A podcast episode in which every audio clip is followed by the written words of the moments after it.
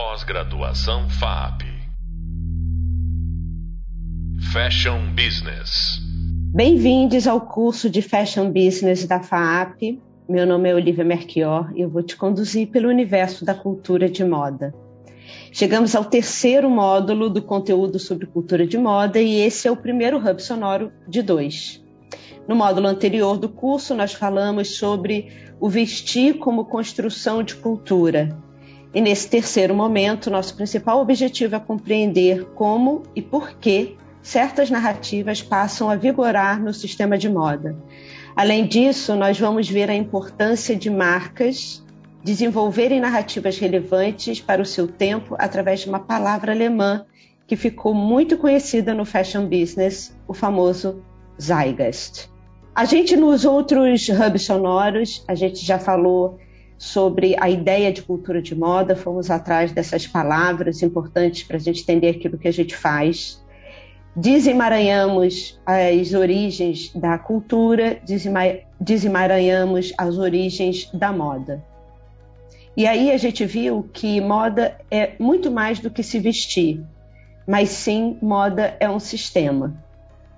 E esse sistema ele tem que ser renovado, porque pelo princípio da ideia de moda, quando a gente pensa em modernidade, a gente não está falando em algo estático, e sim a gente está falando sobre uma estrutura que se organiza a partir de práticas e de sentimentos, de coisas que mudam na sociedade. Lembra que lá naquele, naquele primeiro módulo a gente também conversou que fazer moda não é um ato solitário, e sim um ato coletivo? Então, exatamente sobre essa ideia desse sistema de moda e como ele se renova, que a gente vai começar a falar nesse terceiro módulo, como que as marcas conseguem permanecer relevantes ao longo do tempo. Porque imagina, você é jovem, começou a pensar que gostaria de ter a sua marca de moda, você vive as mudanças do seu tempo, como você tem ali mais ou menos por volta dos 20 anos, você está vivendo um novo momento de mundo, de novas relações, de novas trocas de mensagens, de novas comunidades. Você está imerso na latência dessas mudanças que estão acontecendo. Depois de um tempo, como o tempo é inexorável para todos nós, nós vamos envelhecendo, nós vamos é, entendendo é, outras formas de estar no mundo. E geralmente o que acontece com as marcas é que muitas das marcas começam a levar as suas experiências pessoais para as suas empresas, né, para os seus negócios. Isso é um pouco complicado, porque se você estabelece um mercado, por exemplo, para uma, uma cultura jovem, né? e você deixa que a marca envelheça junto com você, ou seja, a sua perspectiva de mundo ela vai se estabelecendo não com a pers perspectiva que você definiu para sua marca, e sim com a perspectiva que você tem da sua vida. Acaba que o seu público-alvo, né, acaba que a sua comunicação vai começar a passar o tempo né, e mudar a sua faixa etária junto com você. Isso não isso né, acaba sendo utilizado por diversas marcas, mas não é o ponto mais interessante para você estabelecer o seu negócio. Uma das formas da gente entender o que está mudando no tempo, para a gente permanecer se comunicando com uma certa idade, né, com um certo público, e não necessariamente deixar de se comunicar porque a gente mesmo deixou de ter a idade desse público, é a gente instituir dentro da nossa empresa entender a, a ideia de Zeitgeist, né? e principalmente introduzir processos de inovação, não como algo que você vai colocar de vez em quando na sua empresa, mas sim no DNA da empresa. Nós precisamos entender que moda fala sobre atualização, renovação constante, novidade. Então, nós não podemos estabelecer o nosso negócio trabalhando com moda em algo que deu certo no passado. A gente precisa entender como que esse algo que nós criamos no passado fazia parte de um zeitgeist, entendia o espírito do seu tempo. E assim, apesar de nós envelhecermos como empresários, como pessoas, para manter uma marca que, se, que continue relevante, se comunicando com o seu tempo, a gente precisa entender o que está acontecendo com esse espírito do tempo. Então, Zeitgeist é esse termo alemão cuja tradução significa espírito da época ou espírito do tempo. Ou a gente também poderia falar sinal dos tempos. Ele significa, em suma, o conjunto de um clima intelectual, cultural do mundo, de um lugar, de uma certa época. Ou também a gente pode falar que os Zeitgeist fala sobre as características genéricas de um determinado período de tempo. Então, por exemplo, quando a gente pensa na década de 50 como esse momento da reconstrução mundial, onde as mulheres usavam é, as saias com as cinturas apertadas e os quadris largos, é, o new look, o famoso new look da Dior. O que, que esse new look estava falando? Ele estava falando de uma necessidade de um tempo que pensava numa reconstrução, pensava principalmente na ideia do ventre materno como esse lugar que vai dar luz a novas vidas, a novas famílias que haviam se perdido durante a Segunda Guerra, que tinha acabado de, de acabar. Então, entender os Zeitgeist do tempo e trazer isso, principalmente para a estética de, das marcas, é essencial para que as marcas continuem conversando com a sociedade, com seu tempo e espelhando esses desejos. Então, existem diversas maneiras né, da gente pensar os Zeitgeist, principalmente é, pelos meios de comunicação, tentando entender quais são os novos valores, o que, quais são os novos desejos, mas eu geralmente isso não é algo é, acadêmico, né? É uma forma que eu, Olivia, comecei a construir e faço todas as minhas pesquisas de tendência a partir dessa lógica. Foi o que apresentei para vocês lá no e-book número 1 de Patos, Etos e Logos. Eu uso essas três palavras, eto, patos e logos, a partir de um livro escrito lá em 300 a.C. pelo Aristóteles, por esse filósofo. E na retórica, Aristóteles ele fala da importância da, de convencimento, né? da importância da gente contar uma história e fazer com que as pessoas embarquem na nossa ideia. E eu acredito muito que nós vivemos a partir de narrativas. Nós vivemos uma realidade que muitas vezes faz parte da nossa interpretação, como nós contamos as histórias e como nós fazemos que as pessoas embarquem naquela visão de mundo que a gente tem. E para elas embarcarem, isso precisa fazer sentido para elas.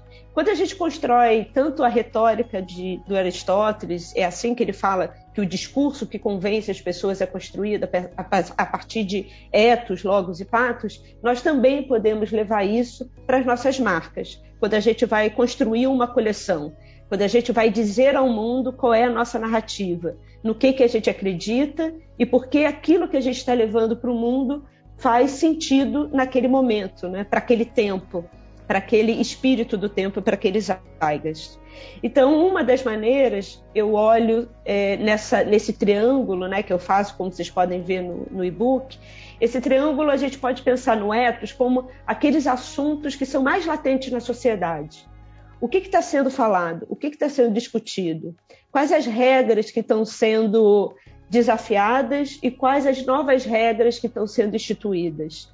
Quais as formas de ser do passado que estão sendo desafiadas e quais as novas propostas de sermos no futuro? O ethos fala sobre uma ética, sobre uma maneira de estar no mundo e sobre novas formas da gente organizar é, as verdades que a gente que a gente estabelece né, como história. Quando a gente pensa em logos, a gente pensa na maneira que as pessoas estão recebendo a mensagem. Logos fala de lógica e ele tem muito a ver com tecnologia. Então, quanto etos, a gente começa a pensar e a pesquisar quais os assuntos mais importantes que estão sendo discutidos na sociedade hoje e como eles estão sendo reinterpretados, o Logos vai nos ajudar a entender por onde essas mensagens estão sendo trocadas. A gente já falou nos módulos anteriores dessa mudança de estrutura de passagem de mensagem ao longo da sociedade. Não sei se vocês lembram. Mas a gente lembrou que antes da internet, quase todas as mensagens que chegavam na população geral, elas aconteciam através de curadores, né, de pessoas específicas e empresas de comunicação específicas que diziam as histórias que deviam aparecer nos jornais, nos rádios, no rádio, na televisão, nas revistas. Com as redes sociais, a gente deixa de ter essa passagem de informação, essa estrutura verticalizada e a gente passa a trabalhar com rede. Quando a gente começa a trabalhar com rede, as histórias elas começam a ser muito mais plurais, porque elas não passam, elas não passam por um crivo de um certo curador. As pessoas que recebem mensagem, elas também são capazes de emitir mensagens. E aí a quantidade de narrativa, de histórias, elas se plura, plura, plura, ai desculpa gente, elas se pluralizam de uma maneira fantástica. Esse é quando a gente pensa do logos, é por onde essas imagens estão sendo passadas, por essas mensagens estão sendo passadas, como que se estrutura o Instagram, como se estrutura o Twitter, como que a gente estrutura as redes sociais e como que elas trazem novos atores para contar as suas histórias. Então, se antigamente a gente pensava na nossa narrativa como marca, pensando em em jornal, em televisão, nesses curadores né, principais dessa comunicação verticalizada, quando a gente tem a comunicação em rede e as redes sociais, a gente tem que pensar de outra maneira. A lógica da disseminação de informação funciona de outra maneira. E eu tenho certeza que todo mundo que está ouvindo sentiu na pele como foi a mudança, né, o impacto da mudança das redes sociais em todo o mercado de moda. Eu sei que até hoje tem muita gente, quando eu falei que eu ia dar essa aula de cultura de modas, falar, ah, você vai falar sobre Chanel, sobre Dior. Eu falei, será que ainda é relevante hoje falar dessas marcas centenárias diante de uma estrutura era, que era tão diferente da estrutura que nós temos hoje? Definitivamente é importante, nós falaremos mais da história dessas marcas. No entanto, a lógica da, da estrutura das histórias das marcas e como as pessoas contam as suas próprias histórias mudou completamente com as redes sociais. Então, etos é os assuntos que, que estão sendo falados, né, sobre o que está sendo discutido. Logos é por onde, qual é a tecnologia, como as pessoas estão contando essas histórias. E por fim, o patos. Patos é o desejo. O que, que as pessoas desejam? O que, que elas querem receber? Qual é o tipo de história que elas querem vestir? Qual é o produto que faz sentido para elas? E o patos, geralmente, a gente pode pensar sobre esse lado do que do que realmente, né, na realidade faz falta para as pessoas. Mas a gente principalmente precisa entender que essa falta ela se estrutura exatamente como um lugar de sonho, né? O que, que as pessoas querem sonhar para muito além da realidade? Quais os personagens que elas querem ser? Porque se a gente pensa que Zygas é a gente criar hipóteses de futuro, né? então quando a gente pensa em tendências de mercado, ninguém consegue ver o futuro exatamente como ele vai acontecer. Então, quando quem trabalha com pesquisa de tendências sabe que o que a gente faz é recolher informações do presente, etos, e logos, e nós criamos hipóteses sobre o que as pessoas vão desejar. Né? A gente cria histórias sobre o futuro, possibilidades. A gente não vai diretamente é, é, antecipar um futuro, mas uma possibilidade de futuro. E nesse momento que a gente antecipa essa possibilidade, a gente cria esses personagens que as pessoas querem desempenhar nesse palco que é a nossa sociedade. Então, Patos fala sobre diante das discussões que estão acontecendo no mundo, através dos lugares que essas, que essas discussões estão acontecendo e estão sendo intermediadas. Quais os desejos? Qual é a imagem que a pessoa quer ter? Como que ela quer aparecer nesses lugares de disseminação de informação? Como ela quer se comunicar? Qual o personagem que ela quer desempenhar? Então, é a partir desses, desses três pontos principais que a gente pode criar a narrativa das nossas coleções. E é importante ter esses três pontos de uma maneira muito clara para que a gente consiga criar hipóteses que elas não envelheçam ao longo do tempo. Continuar ouvindo, principalmente os clientes, né, o nosso público-alvo, a partir das suas novas demandas. Quando a gente pesquisa moda, a gente fala que é uma pesquisa de moda, uma pesquisa de tendência que antecipa esses valores, as mudanças estruturais que estão acontecendo, principalmente na ética do mundo, é esse momento onde a gente olha o nosso tempo, quando a gente deixa os nossos ouvidos ainda abertos para uma comunicação a longo prazo.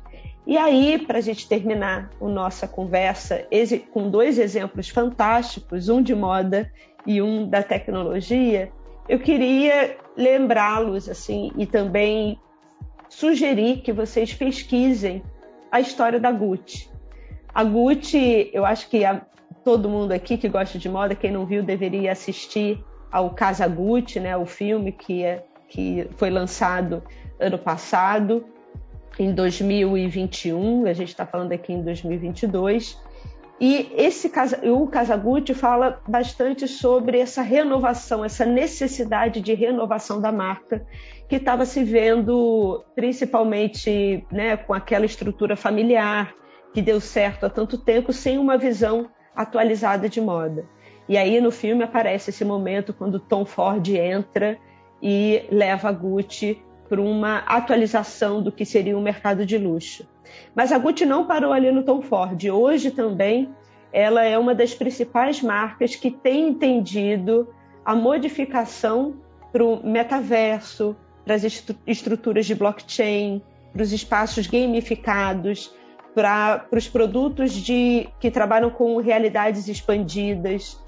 Então, a Gucci é um caso fantástico para quem quer ver na prática como uma marca de moda tem trabalhado a sua inovação e se mantido relevante no mercado ao longo de tanto tempo.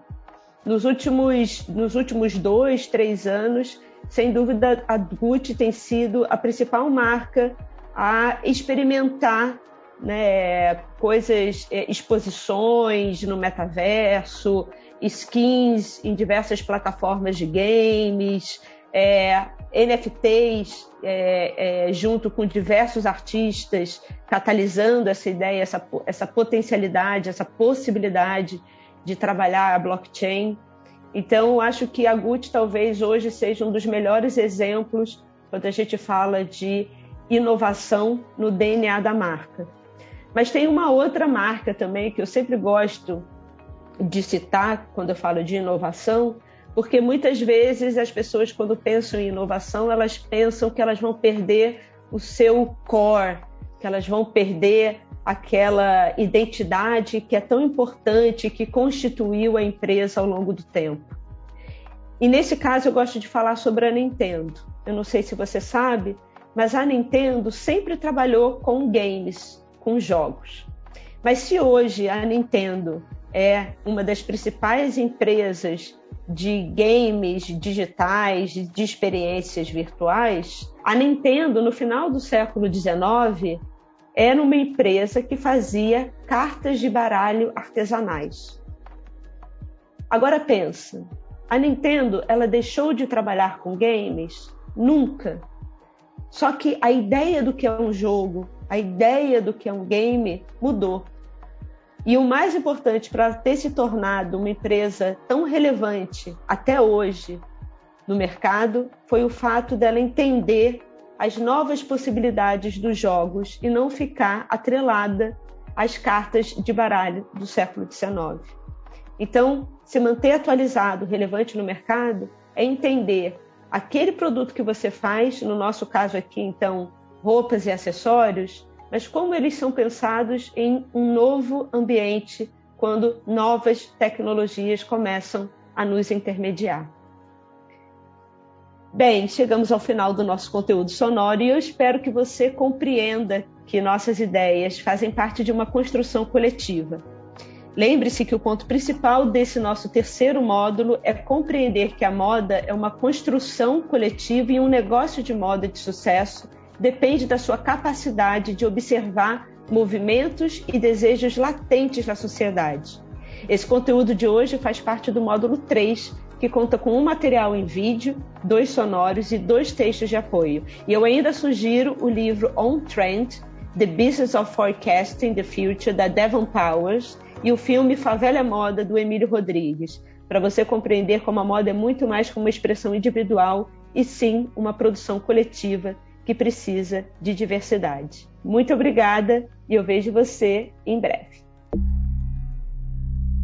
Pós-graduação FAP Fashion Business